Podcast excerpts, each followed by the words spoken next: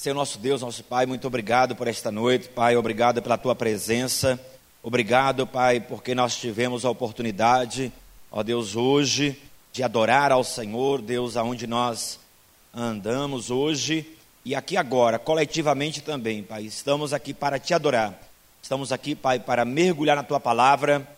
Vem com o teu espírito e aplica a tua palavra no nosso coração, Pai. Nós estamos ministrando esse seminário mas nós precisamos, Pai, da ajuda do Teu Espírito Santo, Pai. Vem nesta noite, Pai, com força, vem nesta noite com graça, vem nesta noite como orvalho, vem nesta noite como dilúvio, vem nesta noite como fogo, vem nesta noite como vento, vem nesta noite, Pai, do jeito que o Senhor quiser, Pai.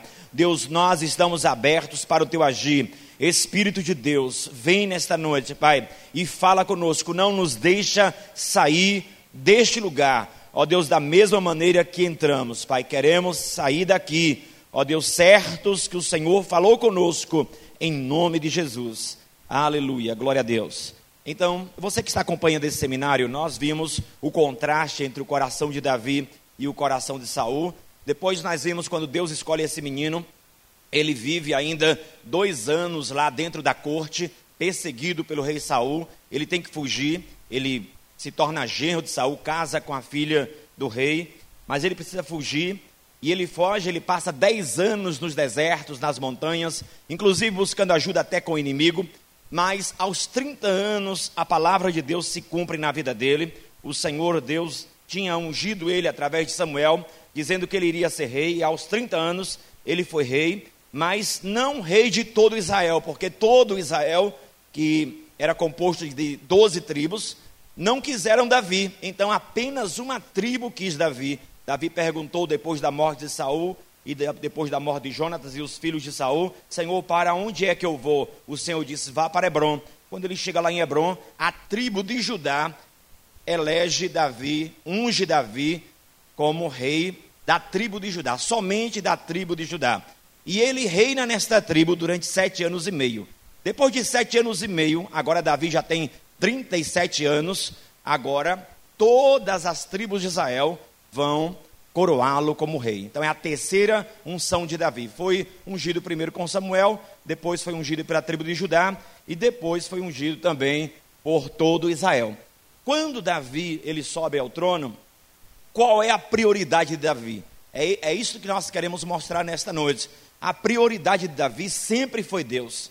E Davi ele se preocupa com a presença de Deus. E no Antigo Testamento, o símbolo da presença de Deus era a arca. O símbolo da presença de Deus era aquela caixa de madeira de 1,10 por 70, aonde ali havia alguns elementos que nós vamos ver nesta noite, simbolizava a presença de Deus. Então, para Davi, a força de Davi não estava no seu exército, a força de Davi não estava na sua riqueza, a força de Davi não estava na sua posição. Davi, por isso que diz Atos capítulo 13, versículo 22, o Senhor falando: Achei Davi, homem segundo o meu coração, aquele que faz a minha vontade. Você pode pensar o que você quiser de Davi, mas a Bíblia diz que o que Deus pensa de Davi, que é um homem segundo o coração dele, um homem segundo o coração de Deus. Então isso é que é importante, não é o que você pensa sobre mim, é o que Deus pensa sobre mim, é o testemunho que Deus dá sobre mim, e o testemunho que Deus deu sobre Davi, apesar de Davi, foi este homem é um homem segundo o meu coração, que está determinado a fazer a minha vontade. Não era um homem perfeito, como não estamos aqui pregando a perfeição, porque a perfeição, a Bíblia diz que Deus já encontrou e encontrou em Jesus. Então, se você quer agradar a Deus, esteja no perfeito, esteja em Jesus. Sem Jesus, não tem como você agradar a Deus. Deus gosta de perfeição, então chegue-se a Jesus, porque Ele é o perfeito. E quando você está em Jesus, Deus olha para você e diz: nenhuma condenação há para Ele, porque Ele está no meu Filho perfeito, que é Jesus. É isso que a Bíblia diz.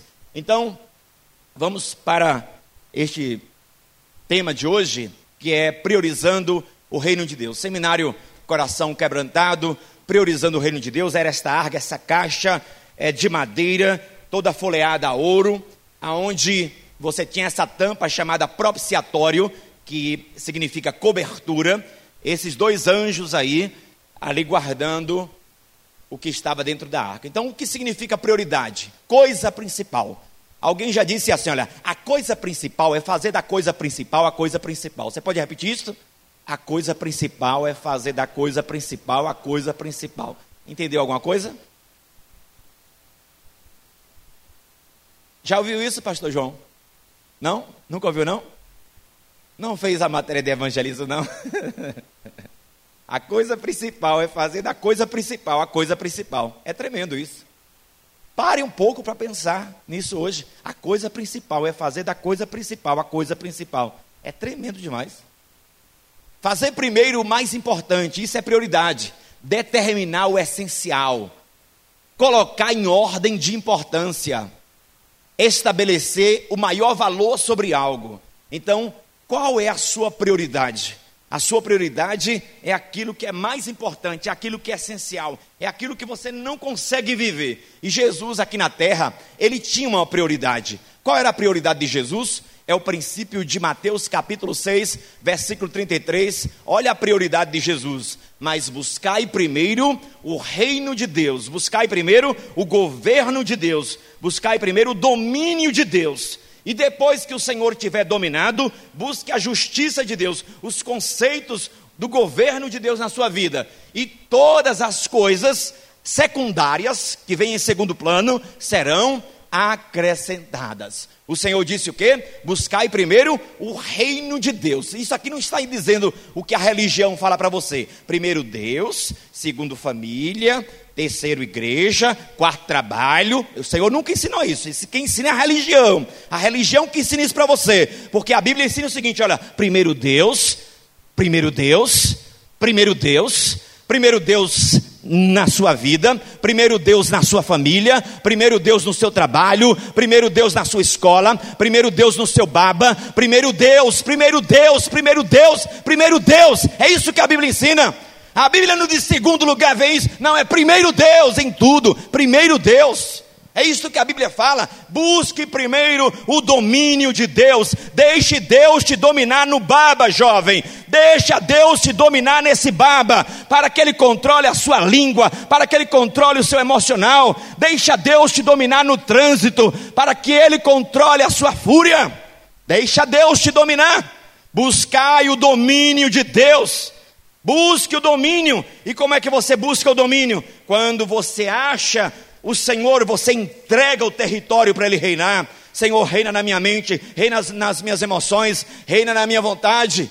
Então, quais são as suas prioridades? Infelizmente, tem pessoas que têm prioridades erradas, tem pessoas que não estão buscando primeiro o reino de Deus, porque Jesus disse o quê? Que essas pessoas são ansiosas, são pessoas preocupadas, são pessoas ambiciosas, que sempre estão caindo nos golpes, nos golpes que aparecem por aí para você ganhar dinheiro com pirâmide, é porque é gananciosa, é porque é ganancioso, não tenha pena dessa pessoa que perde dinheiro para pirâmide, não, porque o coração dela é ganancioso. Não tenha pena. Davi começou a reinar sobre a tribo de Judá. A promessa de Deus começa a se concretizar. Porque a promessa de Deus, ela vem como uma cápsula. É só você esperar. A cápsula vai abrir e a palavra de Deus vai se concretizar. É isso que a Bíblia diz. Então os homens de Judá foram a Hebron, porque Deus disse: vá para Hebron. E ali ungiram Davi, rei da tribo de Judá, informando de que os habitantes de Jabes de Leade tinham sepultado Saul. Então Davi, ele é ungido pela segunda vez, porque ele foi ungido pela primeira vez na separação que o Senhor fez através de Samuel, ainda quando adolescente, lá atrás da malhada, quando ninguém via, e agora ele está sendo ungido pela segunda vez e a palavra de Deus diz que haverá ainda uma outra unção. Então, a tribo de Judá, só esta tribo vai reinar. Olha, a Bíblia fala que Jesus é o excelente, é o filho maior de Davi, vem da linhagem de Davi. E a Bíblia diz que Jesus, semelhante a Davi, ele faz a mesma coisa. Davi, ele tinha direito de reinar. O rei já estava morto, mas ele não reinou no território que não lhe foi entregue. A mesma coisa Jesus. Jesus só reina no território que entrega a ele. Se você não entrega o território, ele não reina. Ele é rei, é, mas ele só reina naquele coração que é entregue a ele. Se você não entrega o seu coração ou algumas áreas da tua vida ao Senhor, ele não vai reinar. Porque ele não invade, ele não é Michel Temer, ele não toma desta forma.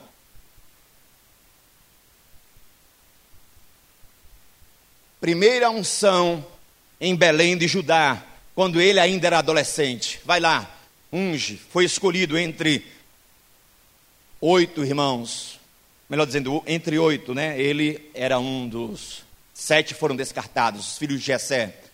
Em Hebron, reinou sobre Judá sete anos e meio, e em Jerusalém reinou sobre todo Israel e Judá 33 anos. Então, o reinado de Davi durou 40 anos. O reinado de Davi durou 40 anos. Nós estamos vendo aí que ele reinou sete anos e meio com 33 anos em todo Israel. 40 anos foi o reinado de Davi.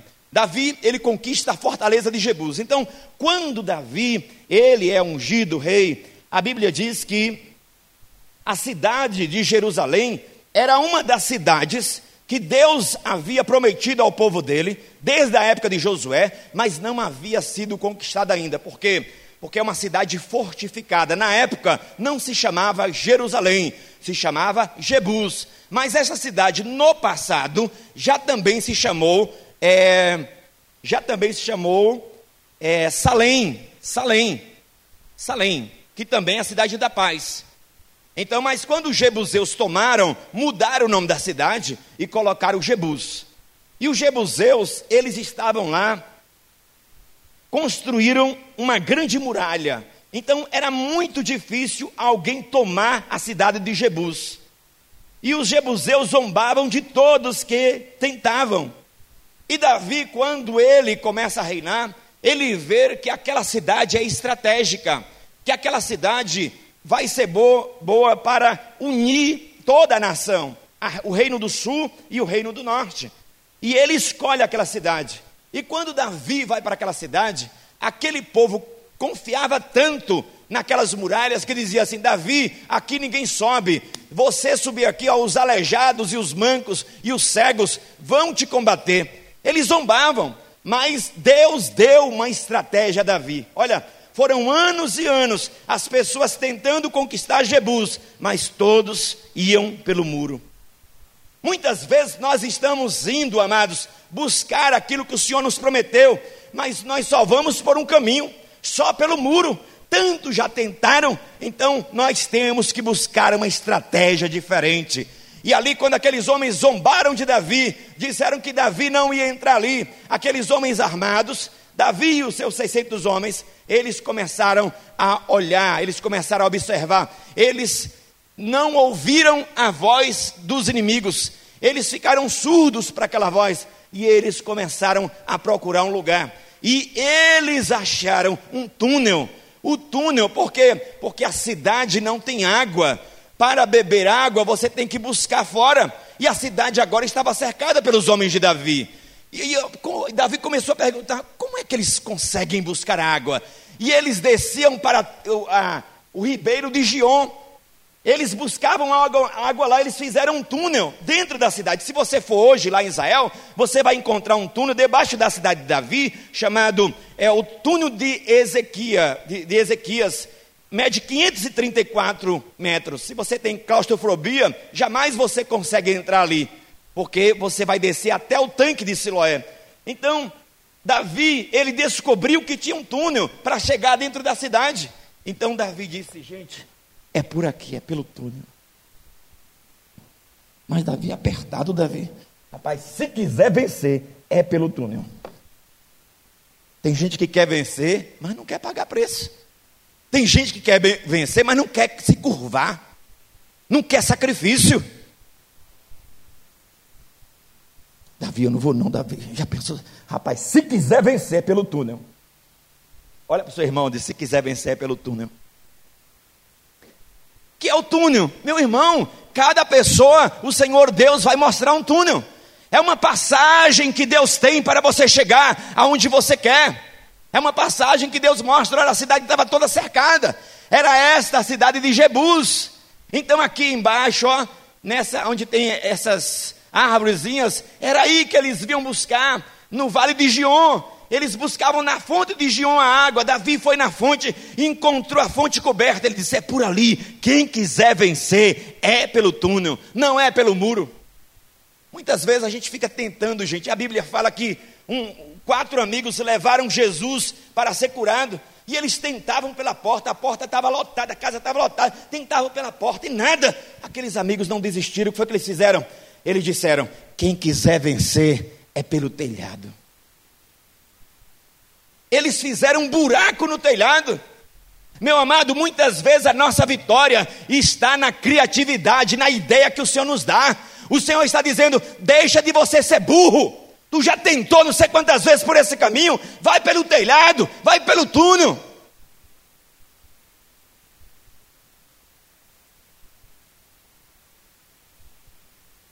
Tem uma passagem. Existem mil maneiras de descobrir um túnel. Peça a Deus. Jerusalém passa então a ser a capital da nação. Davi conquista aquela cidade. E ele constrói ali a cidade de Davi, lá em Sião. Sião significa a cidade do sol. Então ele constrói a sua cidade hoje ainda, se você for em Jerusalém, você vai ver lá nesta montanha, na, no, na montanha de Sião, você vai ver a cidade de Davi. Uma curiosidade, você sabia que em Jerusalém não se pode pintar as casas? Em Jerusalém não se pinta a casa. Em Jerusalém, as pedras precisam ser pedras brancas. Todas as casas, não tem casas pintadas lá em Jerusalém. Só a título de curiosidade. Esse homem, ele ama a presença de Deus. E quando ele, ele é rico, ele tem poder, mas quando ele chega lá, ele não se orgulha. Olha o que ele diz: abram-se, ó portais, abram-se, ó portas antigas. Para quê? Para que entre o Rei da Glória. E ele diz: Davi é o rei da glória. É isso, gente? Davi é o rei da glória? Não, porque Davi entendia que, na verdade, ele não podia governar sem o rei dos reis. Davi entendia que ele era apenas o vice-rei, porque o rei dos reis é o Senhor. Você precisa entender isso. Você não é Deus, coisa nenhuma. Por isso, para você entender sua limitação, ao invés de pegar teu filho e dar um passeio no shopping, leva ele no São Jorge, leva ele no Piedade, leva ele no João Batista. Dá um passeio no cemitério para tu conhecer que tu é verme.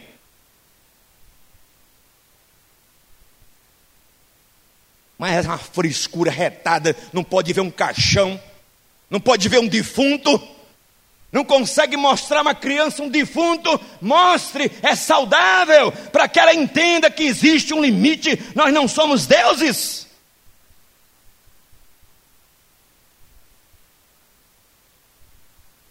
Pode ir no shopping também, viu? Mas estou dizendo para não ficar só nessa cultura do shopping. Diz que Platão, quando ele levava os filhos dele ao shopping, porque shopping é centro comercial. Então, na época de Platão também já tinha. Aí os filhos dele diziam assim: Mas papai, por que o senhor traz aqui? Se o senhor nos traz aqui, se o senhor não compra nada. Aí Platão dizia para os filhos: Eu trago vocês aqui neste shopping para que vocês saibam tudo o que vocês não precisam. Tudo que vocês não precisam, lá está no shopping. Tudo que é supérfluo está lá. Tudo. E é armadilha, viu? Shopping é armadilha. É armadilha, aquele piso é escorregadio para você andar devagar. Você entra numa loja, está assim. Para quê? Para quando você começar a desfilar, ó, você começar a buscar as roupas. Se você pensa que é ó, um modelo. Aí começa a comprar, começa a comprar. Não tem relógio, estratégia de psicólogo. Ó. Não tem relógio para quê? Para você se perder lá dentro, não saber do horário. Já aconteceu isso com você? Não saber que horas é? É assim que eles fazem. Você entra num restaurante que se a comida for barata, lá está cantando Ivete Sangalo, poeira, levantou poeira. Para quê? Para você mastigar e sair rápido. Porque aquela música influencia você, agita para você mastigar rápido. Mas se você entra num restaurante caro, tá lá o violino, ó, para você mastigar devagar. Pedir mais algo. Oh, que estratégia incrível.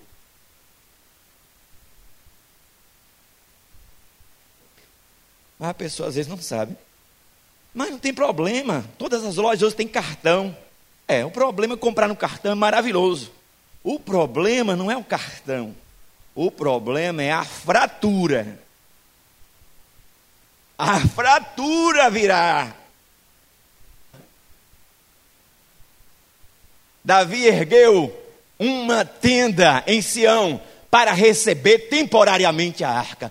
Porque Davi ele, mesmo tendo uma tenda em Siló, que era o tabernáculo de Moisés, cheio de burocracia, ele quer levantar uma simples tenda, uma tenda sem divisão. A Bíblia diz que Deus não foi contra, Deus não foi contra esse projeto de Davi, mas a, o tabernáculo estava ainda em pé, lá em Siló. O tabernáculo não tinha caído. E apesar de ser mais sofisticado, a Bíblia diz que Davi disse: Não, eu quero trazer a arca de Deus para esta cidade, simbolizando a presença de Deus. Eu quero que Deus governe, eu quero que o Senhor entre nesta cidade, simbolizado pela arca, que era o símbolo da presença dele. Então, já existia esse tabernáculo aí, que tinha mais de 70 anos, quando a arca foi roubada daí. Roubaram, na época que era o sacerdote Eli.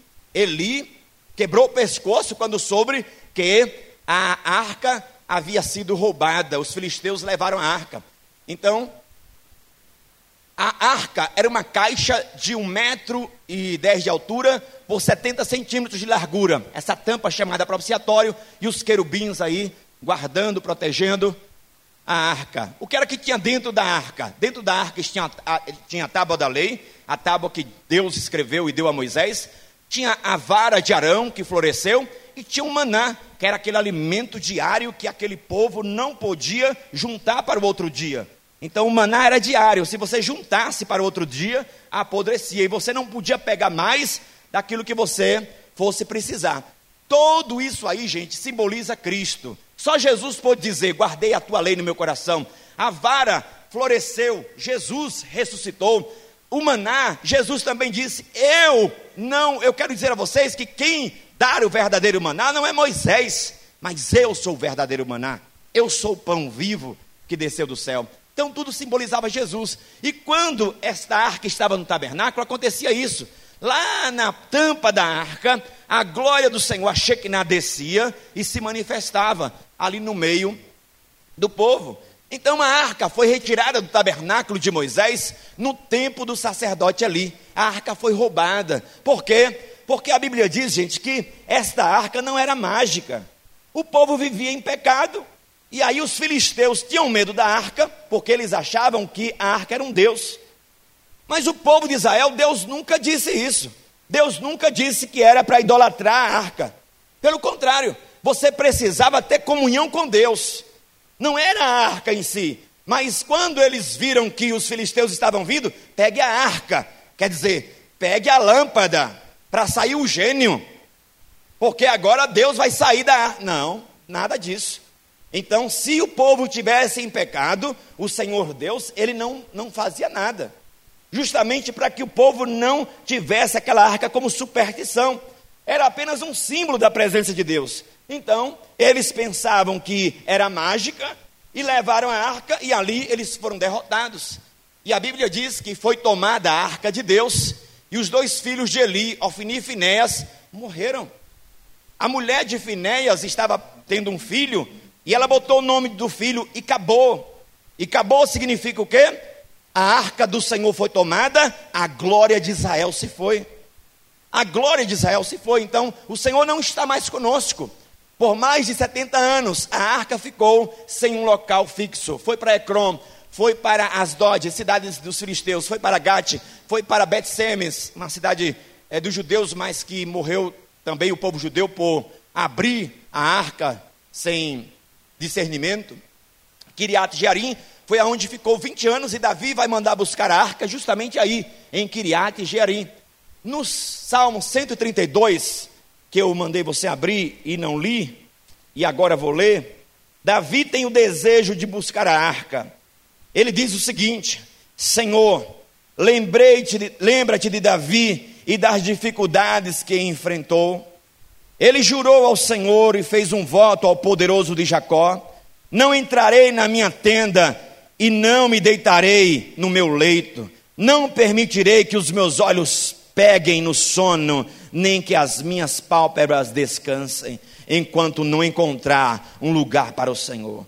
Ele está dizendo: Olha, eu não vou me acomodar, eu sou rei, mas eu não vou ficar acomodado enquanto eu não vou me acomodar, porque eu preciso buscar esta arca, eu preciso buscar a presença, eu não vou dar sono aos meus olhos.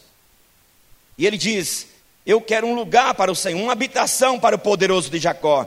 Soubemos, olha o que Davi sabe, soubemos que a arca estava em Efrata, mas nós a encontramos nos campos de Kiriat Jearim. A arca estava abandonada, a arca estava sendo tratada com muita indiferença na casa de um homem chamado Abinadab e os seus dois filhos irreverentes, que inclusive um vai morrer porque não discerne a presença de Deus. Então, olha o desejo deste homem. Ele disse: Eu não vou dar sono aos meus olhos. Eu quero governar com Deus. O governo de Deus é prioridade. Eu quero trazer a arca, porque Deus mandou Moisés construir a arca e ele disse que ali é o símbolo da presença dele. E Davi tem esse desejo. O desejo de centralizar Deus na vida não está no coração de todos. Não é todo mundo que quer Deus no centro. Porque quando Deus ele toma o centro, a nossa vida, vida pode virar uma bagunça. Porque muitas vezes a nossa vida para nós está muito organizada. E quando você entrega o controle a Deus, aí pronto, ele bota tudo de cabeça para baixo. Porque a tua ordem não é a de Deus. A tua arrumação não é a de Deus. Tu arrumou de um jeito, Deus tem outra forma de arrumar. E aí a gente prefere deixar ele sempre jogado no canto, como estava lá em Kiriat Jearim, no bosque. Será que temos dado lugar à presença de Deus? Será que temos dado lugar? Então tem gente que não busca Deus, nem porque tem medo da vontade de Deus. Tem medo que se buscar Deus, Deus vai mexer, Deus vai mandar terminar um monte de coisa a pessoa não está disposta. Então não é todo mundo que quer Deus. Vamos trazer de volta a arca de nosso Deus, pois nós não nos importamos com ela durante o quê? O reinado de Saul. Quem foi que não se importou com a arca? Saul. 40 anos Saul reinou, nunca se importou com a arca do Senhor, nunca se importou com a presença de Deus. Durante o reinado de Saul, a presença de Deus caiu no esquecimento. Está vendo este homem aí, soprando a poeira da Bíblia? Muitas vezes a gente está assim, se distanciando das coisas de Deus, se distanciando das ferramentas que podem nos aproximar do Senhor. Esquecemos o Senhor enquanto não achar lugar para o Senhor, uma morada para o poderoso Deus de Jacó. Eis que ouvimos falar dela em Efrata e achamos no campo do bosque. Olha onde a arca está, abandonada, jogada. Os filhos de Abinadab não estão nem aí para a arca. Eles já se familiarizaram, afinal de contas, são 20 anos tratando aquele objeto que o Senhor disse que era sagrado de uma forma qualquer. Para Davi, tudo mais era secundário. O que Davi queria era a presença de Deus. Davi não ficou preocupado com o seu exército, Davi não ficou preocupado com o ouro, com a prata, não. Olha o que Davi queria. Uma coisa pedi ao Senhor e a buscarei, que possa morar na casa do Senhor todos os dias da minha vida, para contemplar a formosura do Senhor e inquirir no seu templo. Você entende por que Deus escolheu Davi? Porque Davi tinha prata, Davi tinha ouro, Davi tinha posição, Davi tinha prestígio, Davi tinha popularidade, mas ele disse: Uma coisa eu faço, uma coisa eu quero, uma coisa eu peço ao Senhor é que eu nunca saia da presença dEle, eu quero desfrutar da presença do Senhor. Será que Deus pode também achar o seu coração assim, um coração que primeiro está o Senhor? Primeiro está Deus, e este homem tinha um coração cheio de Deus, e ele, dos 150 cânticos que nós chamamos de salmos, ele escreveu 73 salmos, que você sabe que hoje são salmos que estão no mundo inteiro consolando você e a mim, consolando milhões de pessoas, porque os, os, o livro mais lido na Bíblia, sem dúvida nenhuma, sempre será o livro de Salmos. Sempre, sempre. Até pelos não cristãos vão ler um salmo, que é um comprimido editorial. Davi é o oposto de Saul. Então Davi reuniu todos os israelitas, desde o rio Sió, do Egito, até é, Lebó, Ramate, para trazerem de Kiriat e Jearim a arca de Deus. Então Davi, ele está com esse desejo. Ele junta-se com 30 mil homens de Israel. E eles vão agora andar 12 quilômetros em festa, dançando, celebrando, tamborins. Você sabe como é as festas em Israel. E eles vão dançando, buscar a, a arca de Deus. Só que Davi cometeu um erro grande. Qual foi o erro de Davi? Ele não perguntou a Deus como era que a arca deveria vir. E aí, aquilo que poderia ser um dia festivo se tornou um dia de luto. Primeira tentativa de Davi no transporte da arca até Jerusalém. Davi e todos os israelitas foram a Baalá, que é Kiriat Jearim, em Judá, para buscar a arca de Deus, o Senhor, entronizado entre os querubins, a arca sobre a qual seu nome é invocado. Mas Davi, ele buscou o jeitinho dos judeus, o jeitinho que não era o jeito de Deus, como nós também temos o nosso jeitinho brasileiro. Ah, mas Deus entende, Deus sabe. Será que sabe? Será que entende? Então, Davi vai buscar um jeitinho. O que é que ele vai fazer? Ele tem pressa, gente. Ele quer entronizar o Senhor.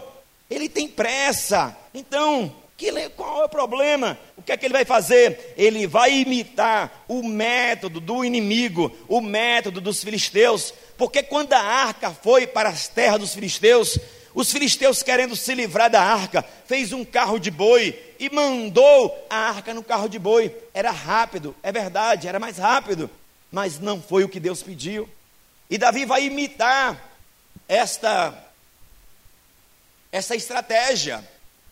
Na casa de Abinadab, levantaram, levaram a arca de Deus num carro novo, conduzido por Uzá e Aiô. Olha só, os dois filhos de Abinadab, os dois filhos que já tinham se familiarizado, os dois filhos que tratavam a arca indiferente, os dois filhos que não cuidavam da arca, não sabiam verdadeiramente o significado da arca, sabiam, mas tratavam de qualquer forma, conheciam porque eles também eram sacerdotes. Mas eles não estavam nem aí. E aí, Davi, ele imita o método filisteu. Ele vai imitar, ele vai construir uma carroça para conduzir a arca que simboliza a presença de Deus. Mas Deus disse que não é assim. O jeito de Davi é esse: é imitar os filisteus, é mais rápido, é mais sofisticado, é mais tecnológico. Mas Deus não está neste negócio. Então vamos ver o jeito de Deus. O jeito de Deus, olha só, a ordem de Deus. E Davi não consultou para saber como Deus queria que a arca fosse buscada. Então, os filhos de Coate deveriam carregar nos ombros a arca, sentir o peso da presença. Porque você não pode carregar a presença sem sentir o peso da presença. Você não pode celebrar a Deus sem sentir o peso da presença. Você não pode dançar aqui. Ó, quando você vê uma pessoa dançando na carne, é fácil você identificar. Uma pessoa dançando no espírito, porque porque a pessoa que dança no espírito é aquela pessoa que Deus quebrou, que Deus moeu, e tem um dia que ela vai quebrar todos os, os protocolos. É um dia de celebração. Ela vai celebrar o Senhor e você sabe, você não vai ver carnalidade ali, porque você sabe que aquela pessoa tem vida, ela carrega dentro dela o peso do Senhor, não está brincando. Então, os coatitas deveriam carregar nos ombros os objetos sagrados pelos quais eram responsáveis. Está lá escrito em Números 7 e 9. Inclusive a arca. Os coatitas, que também fazia parte da tribo de Levi. Era assim, desse jeito. Então a arca tinha argolas, colocava as varas, tinha que ser carregado nos ombros dos levitas. Não, o Senhor nunca disse que seria no carro de boi. Mas sempre nós temos as nossas ideias, os nossos jeitos, fazer do nosso jeito. Não, eu vou, do meu jeito. Sim, mas Deus se importa também com os meios. Não é só como você chegar lá, não. Se Deus te prometeu algo, não é pisando nos outros, não é trapaceando os outros, não é puxando tapete de ninguém que você vai chegar lá. Porque Deus se importa também da maneira como você vai chegar. E eu me importo como a maneira que o data show desligou. Isto aí é um teste de paciência. Essa bolinha aí, ó. Muitas vezes Deus faz isso na nossa vida. Aí passa um dia, a bolinha está assim ainda. Dois dias, Senhor, quando é? A bolinha está lá ainda. Um ano, oh Senhor Deus, até quando? Até quando esquecerás de mim? E a bolinha lá, e você olhando para ela. Oh Senhor, até quando? E aí você já começa a ficar preocupado. Aí Deus usa uma pessoa, aí vai lá.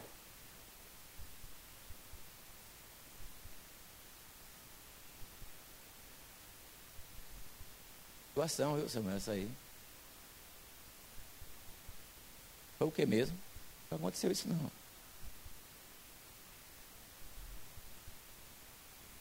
Sim, mas vamos lá.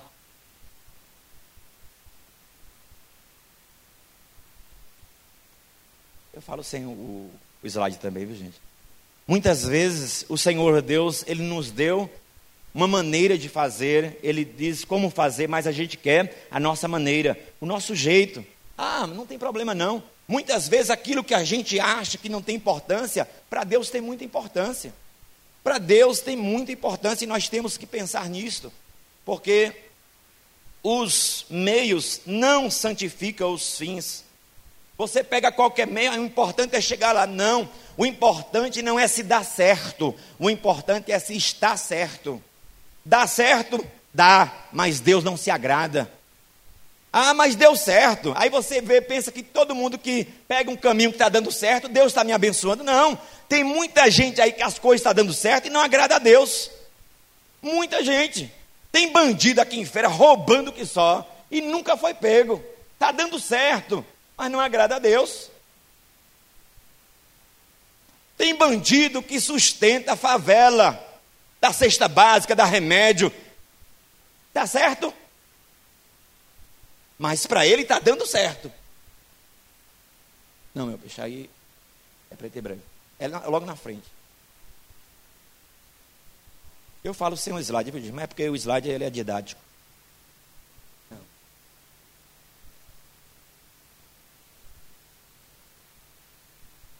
Enquanto isso, pode conversar com seu irmão aí.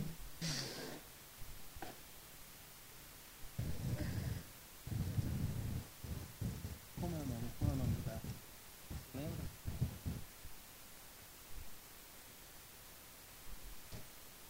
Aqui.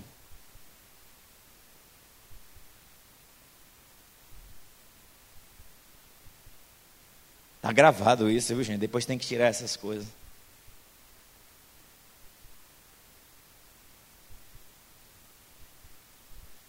Então era essa forma. Mas Davi, ele pegou outra forma. Foi no carro de boi, na, na forma mundana. Então o método de Deus para andar em sua presença é esse aí, gente. Não adianta você transferir.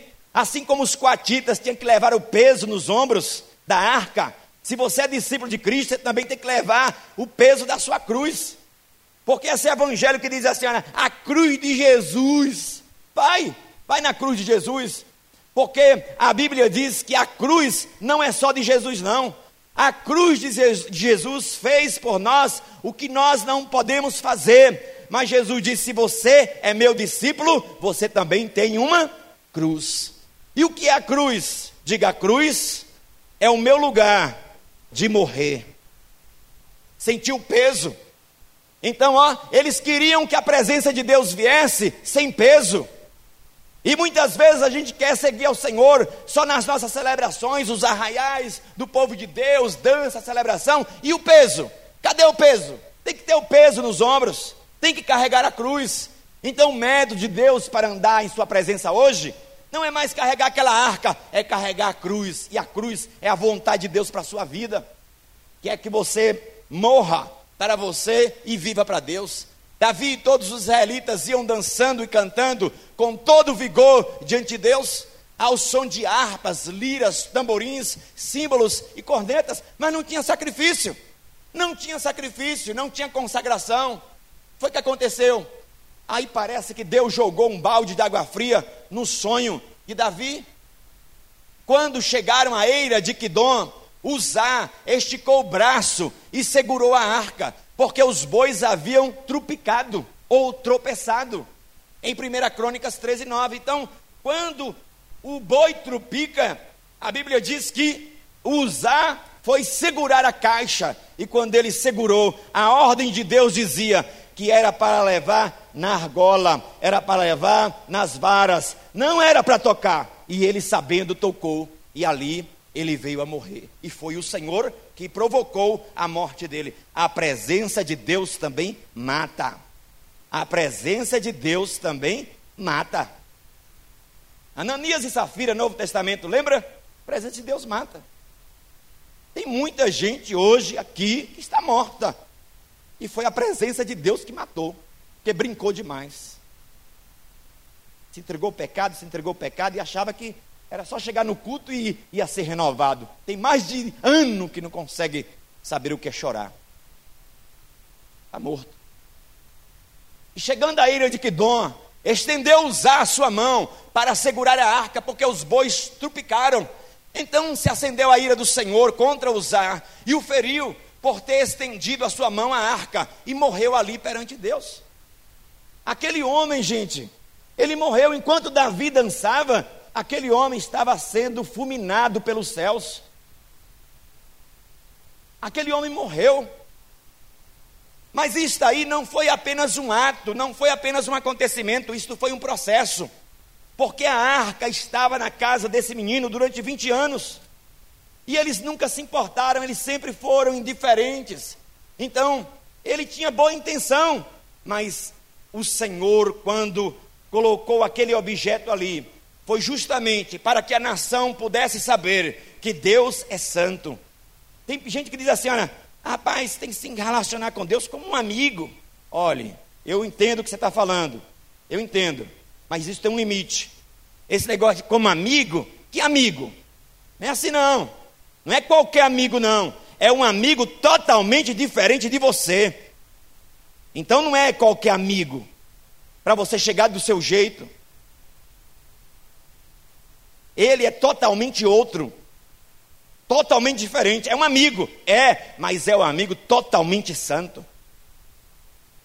Como água e óleo não se misturam, Deus também não será conivente com seus filhos. Por isso que Davi é homem segundo o coração de Deus, mas quando Davi erra, a madeira geme. Deus não passa a mão na cabeça de Davi, não. Davi sabe o que é sentir o peso da mão do Senhor. Deus viu a irreverência e a presunção no coração de Uzá. E na hora que ele toca na arca, ele morre na hora. A Bíblia diz que foi o Senhor que o feriu. O Senhor o feriu e aquele homem morreu. Por quê? Irreverência à presença de Deus. 20 anos a arca na casa dele, mas ele tratava, Davi diz lá no Salmo 132, estava jogada lá no bosque não se importavam com a presença de Deus, mesmo conhecendo a ordem que não se podia levar a arca desta forma. Ele concorda, ele é sacerdote, ele é da tribo de Coate, ele concorda. E olha aí o que é que dá quando nós não discernimos que o Deus que nós servimos é santo. Paulo diz: olha, alguns por tomar a ceia de forma irreverente já estão doentes e outros já morreram. Teve gente no nosso meio que morreu porque não discerniu o corpo de Cristo na ceia.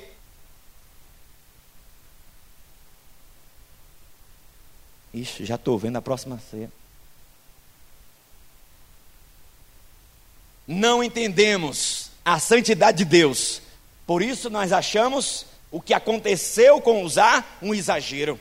Que exagero de Deus. Não, não é exagero. Foram 20 anos esse menino sabia o que não deveria fazer, e ele fez tudo contra a palavra de Deus, e ali foi um pecado público. O Senhor precisava gerar nos outros o temor pela presença dele. Inclusive porque uma nação estava agora buscando a presença de Deus, a arca, depois de mais de 70 anos. Então, os fins não santificam os meios. Você pode repetir isto? Os fins não santificam os meios. Ah, mas o que eu estou fazendo é bom, mas está errado a maneira como você está fazendo. Ah, eu estou buscando a Deus. O importante é buscar a Deus. Não, o importante não é buscar a Deus, não. O importante é buscar a Deus da maneira de Deus, não é do seu jeito. Ah, cada um tem seu jeito de buscar a Deus. Não, a Bíblia diz que só tem um jeito de buscar a Deus. Jesus disse: Eu sou o caminho, a verdade e a vida. E ninguém pode buscar a Deus se não for por mim. Então, a morte de usar nos serve de advertência. Então, as melhores intenções não substituem a obediência. Você pode repetir isto? As melhores intenções não substituem a obediência. Ah, porque Deus entende. Não, não fique pensando nisso. O Senhor Deus disse que amou Davi, não porque Davi era um homem cheio de boas intenções, mas porque Davi era um homem que fazia a vontade dele. Então, esse é o alfabeto de Deus, obedecer. Então, usar tinha boa intenção, mas faltou o temor de Deus. Então, os coatitas deveriam carregar nos ombros os objetos sagrados pelos quais eram responsáveis. E, é, no caso de usar, ele era um coatita e ele sabia disso aí. Ele sabia do que o Senhor já tinha falado. E mesmo assim, ele desobedece contra a santidade do Senhor. Então, Uzá era um sacerdote coatita, ele conhecia o que dizia a lei. Então, ele não foi o inocente. E este processo aí durou 20 anos. A arca na casa dele, e ele sendo irreverente, ele sendo indiferente, ele não tratando a arca de Deus como deveria. Então, outra coisa que nós aprendemos com Uzá: Deus exige que tomemos decisões de acordo com a sua palavra. Não é do meu jeito, eu acho. Ah, eu acho assim. Não é do seu jeito, não é como você acha. É por isso que os crentes, eles já foram conhecidos como os Bíblias. Por quê? Porque não é quando o pastor fala, quando quem está aqui à frente fala, você tem que conferir nas escrituras. Não é só porque o pastor está falando. A igreja evangélica, graças a Deus, ainda não tem papa mas querem agora ter um Papa. Tem gente que se considera o Papa dos evangélicos. Fica na televisão falando pelos evangélicos, você sabe quem é ele. Já teve bigode, já tirou bigode. Ele fica pensando que é o Papa. Papa meu que ele não é. Deus exige que tomemos decisões de acordo com a sua palavra. Então, ó, desobedeceu, ó o que ele fez, imitou. O meio adotado para buscar a arca mostrou um completo abandono à palavra. Davi abandonou a palavra. Muitas vezes, até nas juventudes, né, os jovens muitas vezes querem ganhar os jovens do mundo fazendo o que eles fazem. Ah, vamos colocar aqui uma, uma boate. Uma boate. Avenida Getúlio Vargas, 1990. É uma boate. Não é uma igreja, não, é uma boate. Vá lá para a boate. Não, meu irmão, não tem boate certa. O mundo não está buscando isso, gente. O mundo não está buscando isso. Jesus disse: vocês têm que fazer diferença. Sal da terra. Não devemos mudar a palavra do Senhor. E Davi, infelizmente, não consultou a Deus. E ele mudou. Então não podemos nos apropriar da presença de Deus sem consagração. Quando Deus mandou os sacerdotes levar a arca, os sacerdotes precisavam se consagrar. Mas se você bota touros no lugar de sacerdote, não tem consagração nenhuma. E muitas vezes a gente quer que a presença venha sem consagração. Não tem presença de Deus, gente, sem consagração. É preciso que haja consagração para que a presença de Deus possa vir de fato. E não seja apenas uma ânima.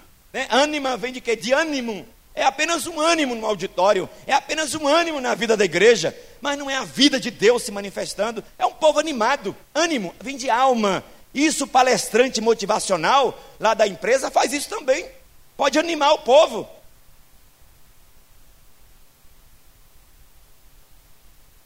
É necessário honrar a santidade do Senhor. E como é que você honra?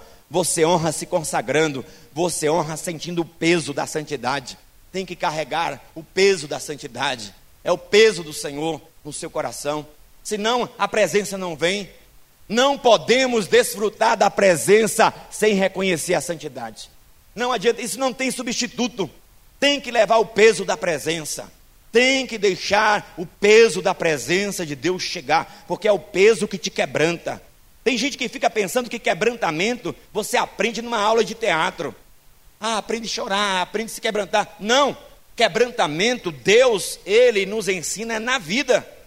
Na vida colocando espinhos na nossa vida, para que nós possamos entender que a excelência do poder é dele e não nossa. Mas esses espinhos estão ali para nos quebrantar, para nós lembrarmos que temos um limite, que temos uma limitação. Então, a proposta de Jesus é diferente da proposta da psicologia. A psicologia diz: Eu vou te melhorar. Jesus disse: Eu vou te matar. Jesus não tem proposta de melhoramento para a minha vida, não. Primeiro ele mata, depois de morto, aí agora esse novo homem ele vai melhorar a cada dia.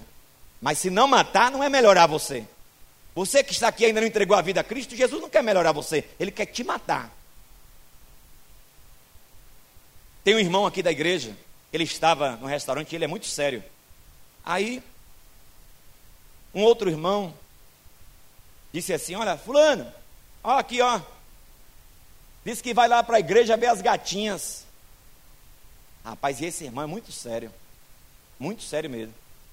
Aí ele se dirigiu à mesa, pegou na mão do cara que não é crente e disse: Vá lá, vá lá que Jeová vai mandar é fogo. Só que fogo aí no mundo, gente, é bala, entendeu? Então o cara ficou assustado. Rapaz, o cara disse que vai atirar em mim.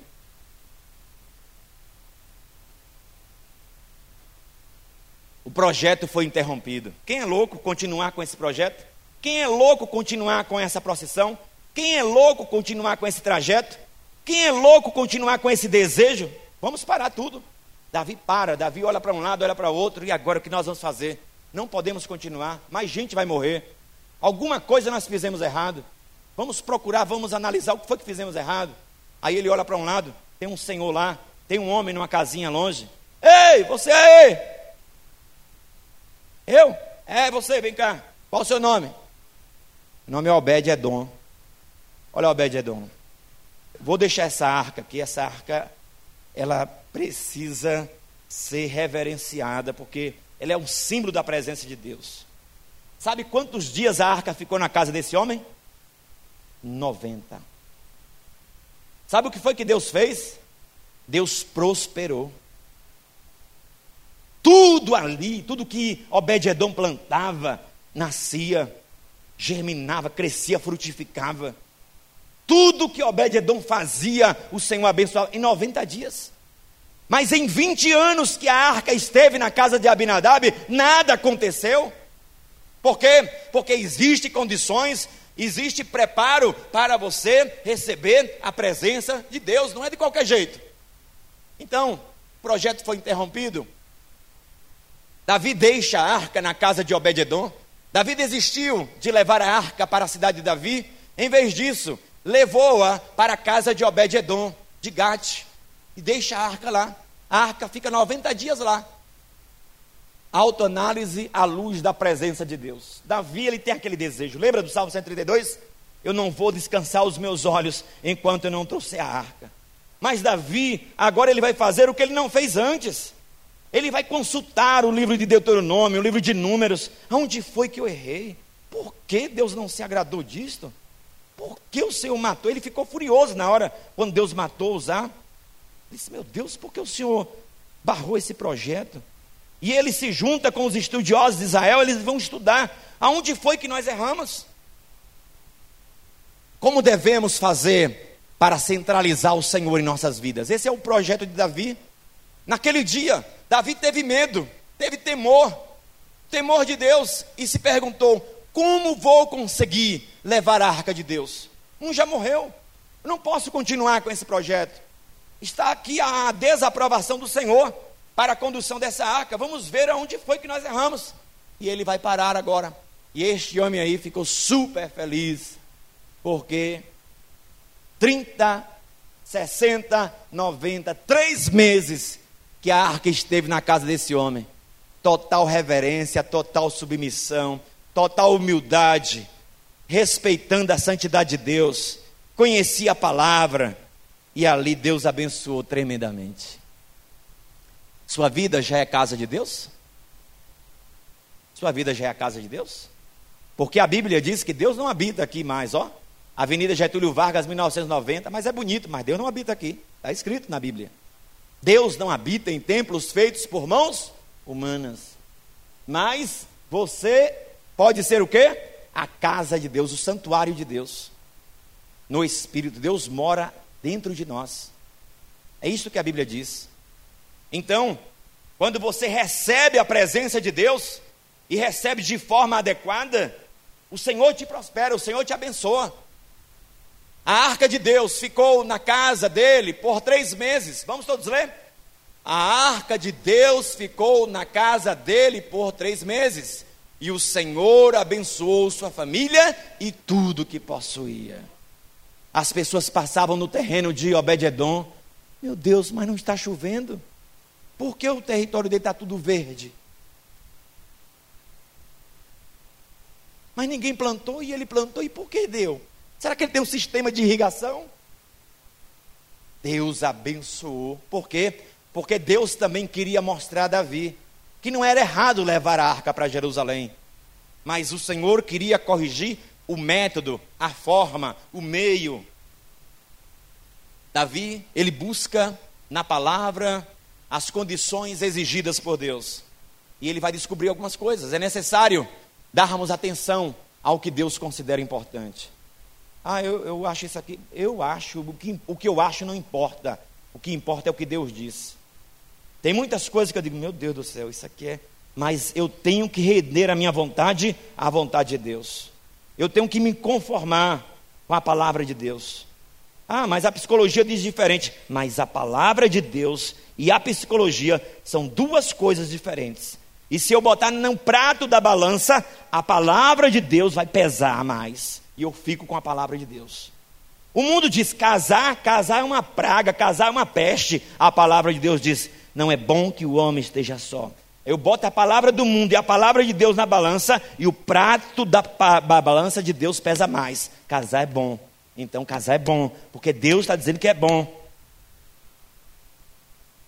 Sua experiência pode ter sido ruim, mas casamento é bom.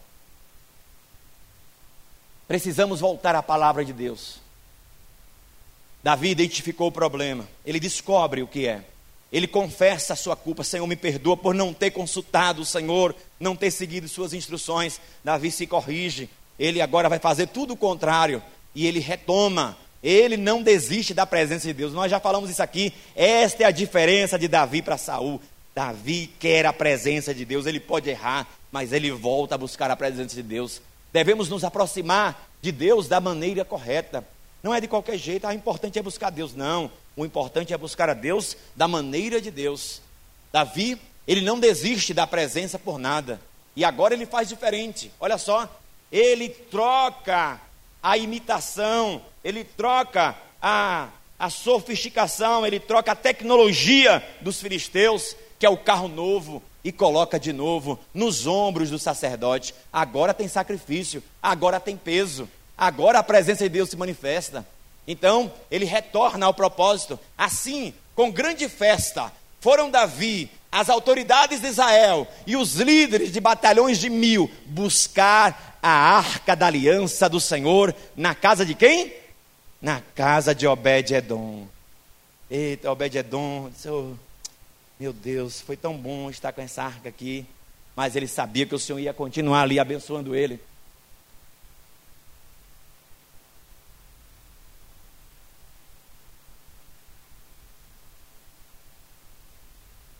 Davi, ele descobre, quando ele está lendo a palavra, que a arca deveria ser levada pelos sacerdotes. É desse jeito, Davi. Não é do seu jeito. Tem que ter peso. Tem que sentir o peso da presença, para que a presença de fato venha. Davi descobre que é preciso consagração.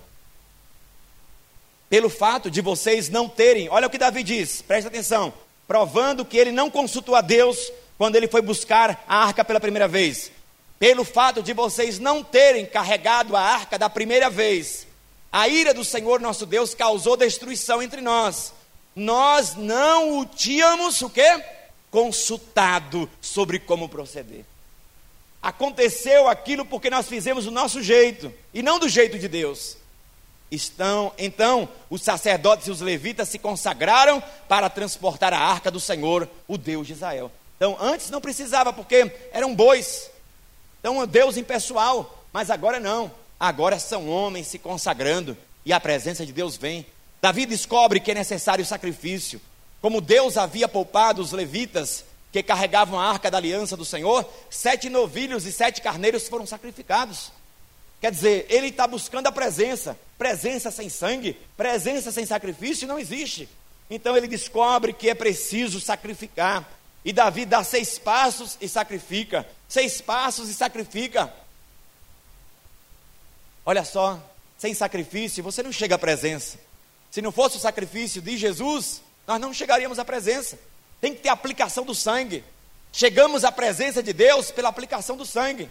Sem o sangue, você não jamais chegaria à presença.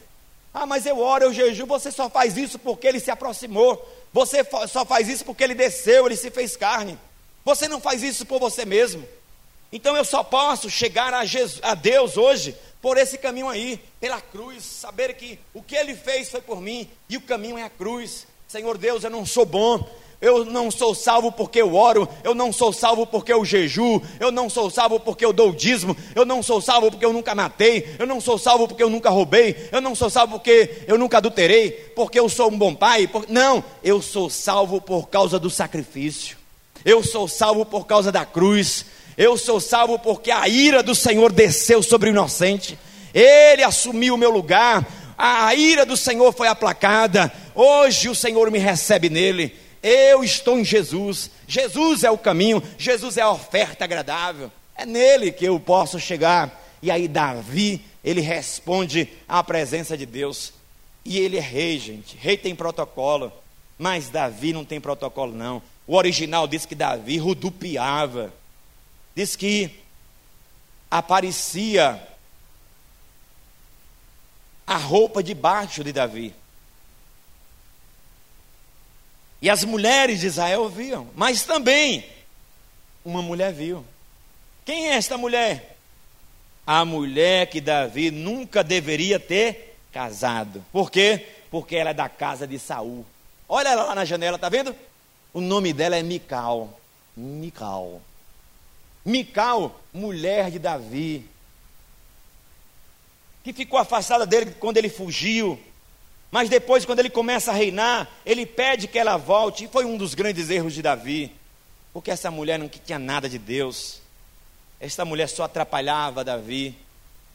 E quando Davi entra na cidade, com aqueles 30 mil homens, uma festa incrível, uma tenda simples, podia levar para Siló, mas não, ele fez uma tenda sem divisória, uma tenda sem burocracia. Quando Davi começa a rodopiar, ele é rei, tinha que ter protocolo. Saul tinha protocolo. Davi não tem protocolo, não. Porque antes de Davi ser rei, Davi é um adorador. Ele não está nem, nem preocupado com o que o povo está pensando. E ele começa ali agora a deixar um pouco o papel de rei e adorar o Senhor. E ele começa a adorar. Ele adora, ele esquece que ele é rei. E ele lembra lá do campo, quando ele estava ainda lá cuidando das ovelhas. E a promessa de Deus sendo cumprida, o desejo dele sendo realizado.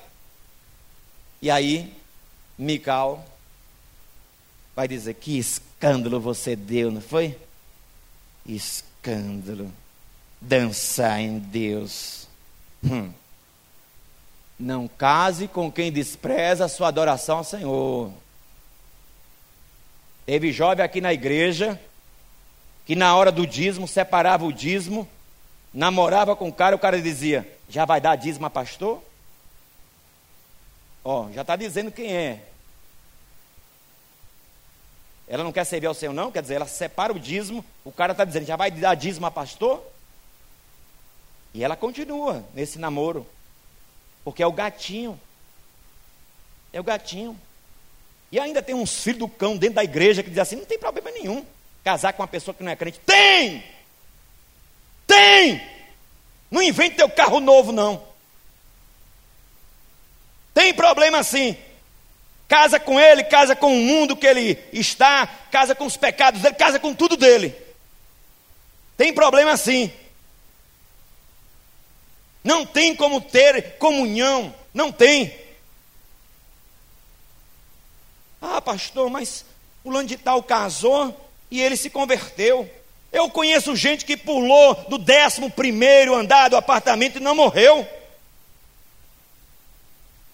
Não é porque fulano de tal tomou chumbinho e não morreu que você vai tomar. Eu estou falando do que a palavra de Deus diz.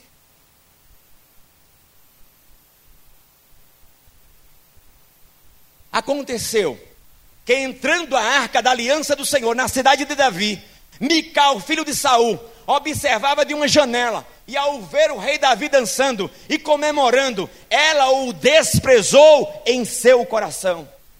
Sabe o que foi que causou nela isso aí? Esterilidade.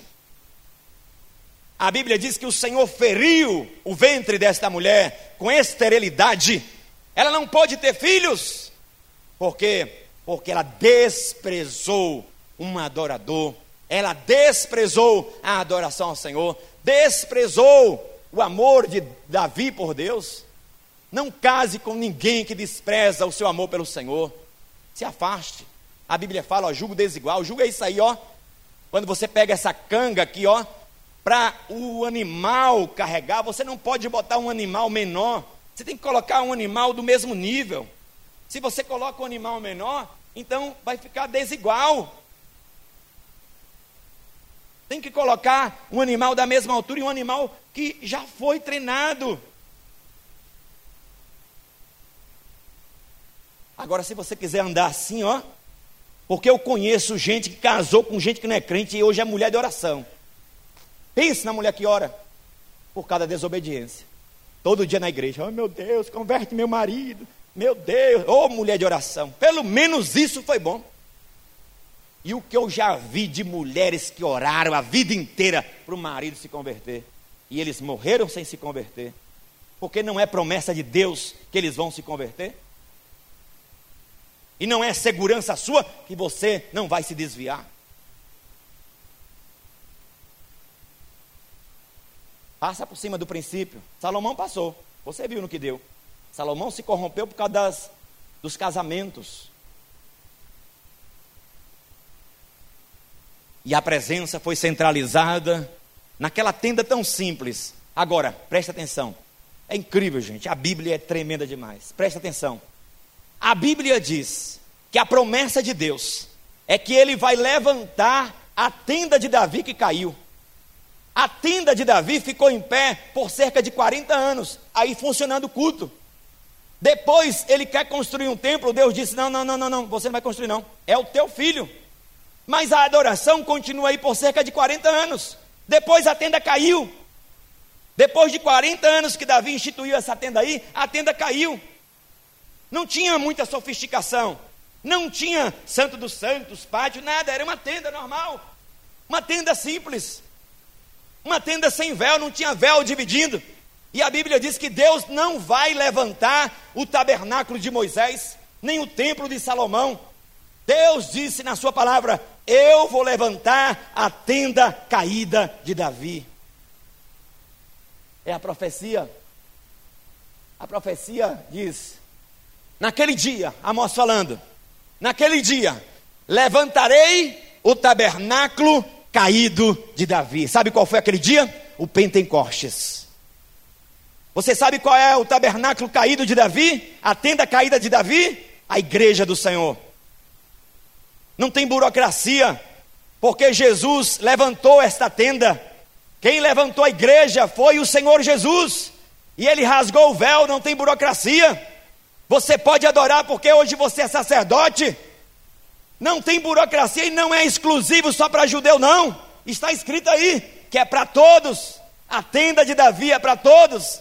Olha só, naquele dia levantarei o tabernáculo caído de Davi, repararei as suas brechas e levantando das suas ruínas, restaurá-lo-ei como fora nos dias da antiguidade. Para quê? Porque o Senhor vai restaurar porque ali não entra só quem é de Israel, para que possa o restante de Edom e de todas as nações que são chamadas pelo seu nome, diz o Senhor que faz estas coisas. Deus está dizendo: olha, eu vou levantar a tenda que caiu.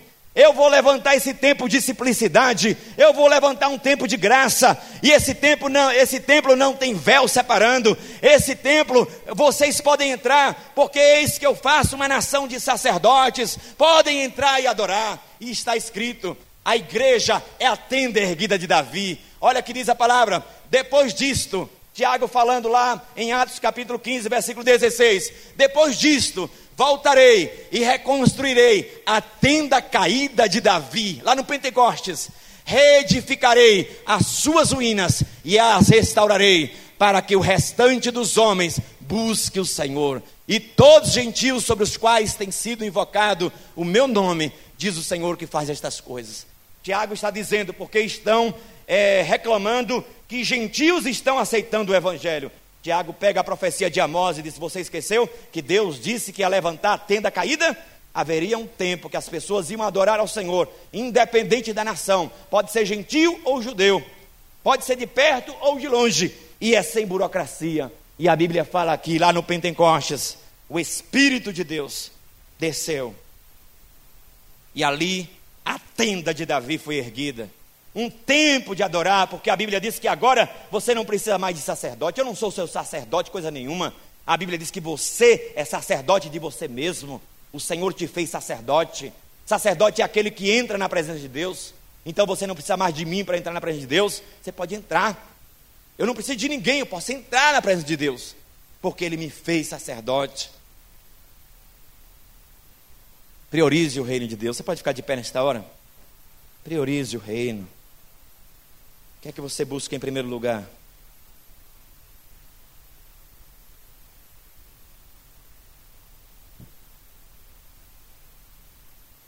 O seminário não acabou ainda, viu gente? Nós vamos dar continuidade. Convidamos você para estar conosco novamente. Você tem priorizado o reino de Deus?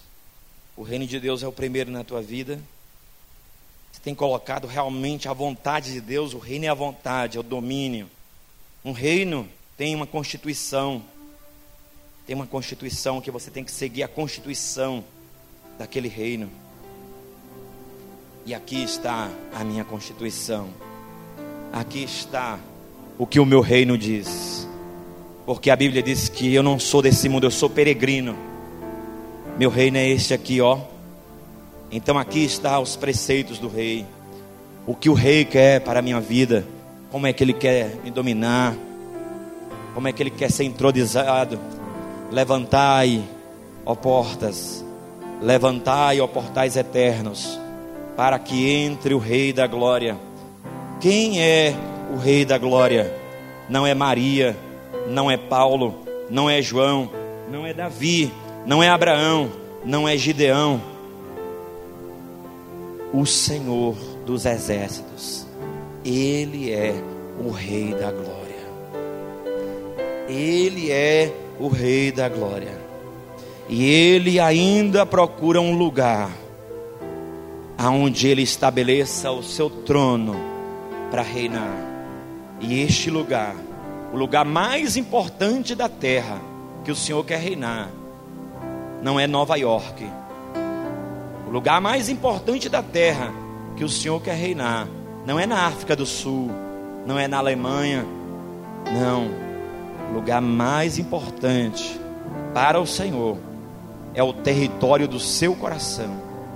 Ele quer reinar, ele quer dominar, ele quer ser o número um na tua vida.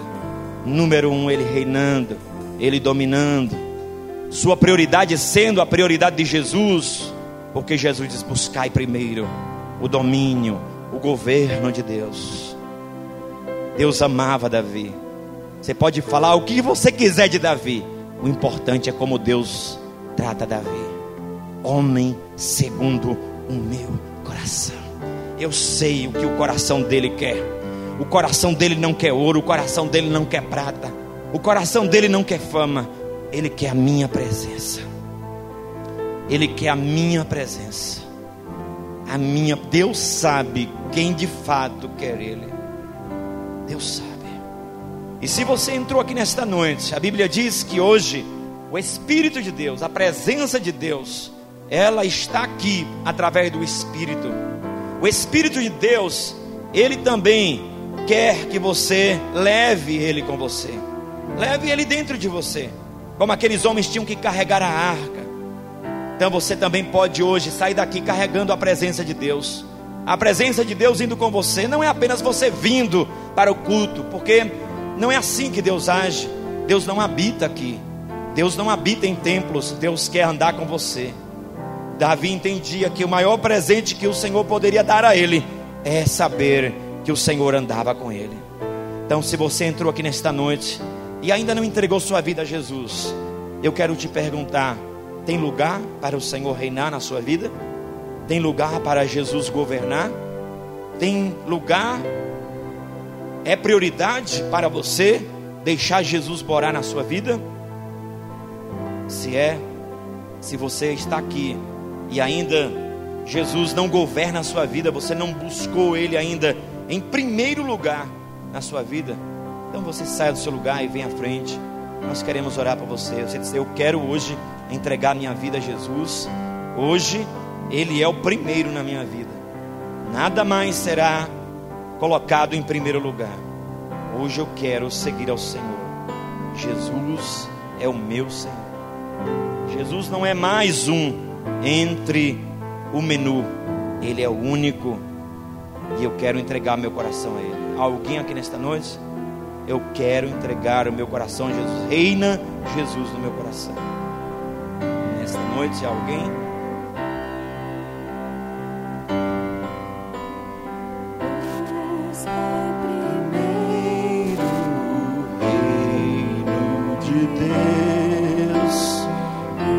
Ah, como Deus gostou daquela atitude de Davi. Chegou no lugar mais alto. Era o homem mais importante. Foi o maior rei que Israel já teve. Mas este homem não queria andar sem a presença de Deus.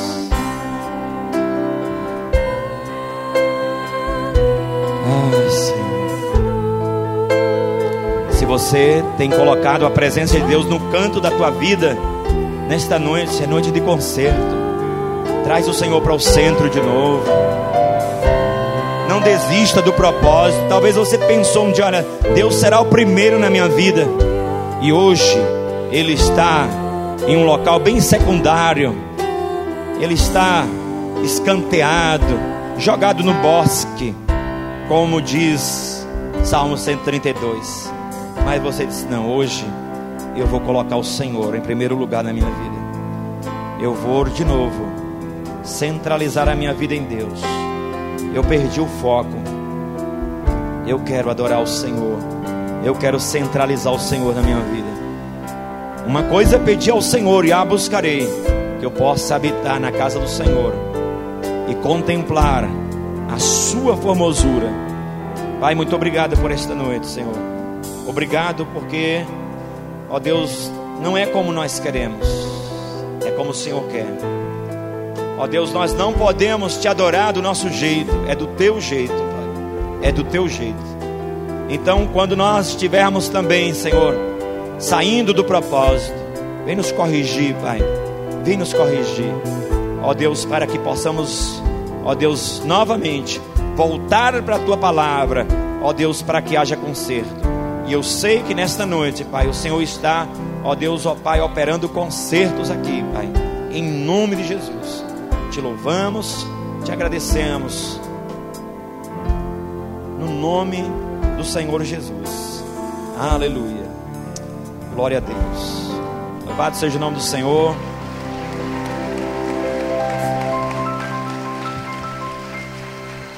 O Senhor te abençoe. Próxima semana estaremos novamente.